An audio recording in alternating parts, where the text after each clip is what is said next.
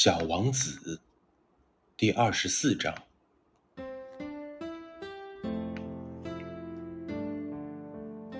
你要拿着五亿星星做什么？五亿一百六十二万两千七百三十一颗星星。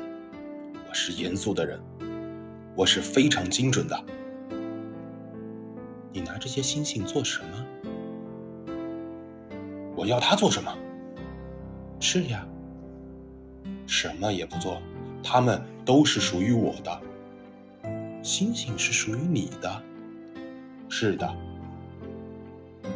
可是我已经见到过一个国王，他国王并不占有，他们只是进行统治，这不是一码事。你拥有着许多星星有什么用？富了，就可以去买别的星星。如果有人发现了别的星星的话，小王子自言自语的说道：“这个人想问题，嗯，有点像那个酒鬼一样。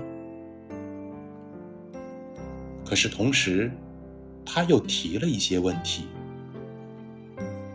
你怎么能占有星星呢？”嗯，那么你说星星是谁的呀？实业家不高兴的顶了小王子一拳。我不知道，他应该不属于任何人。那么他们就是我的，因为是我第一个想到了这件事情。这就行了吗？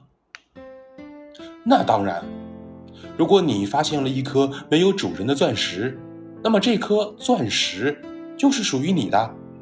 当你发现了一个岛是没有主的，那么这个岛就是你的。当你首先想出了一个办法，你就去领一个专利证，这个办法就是属于你的。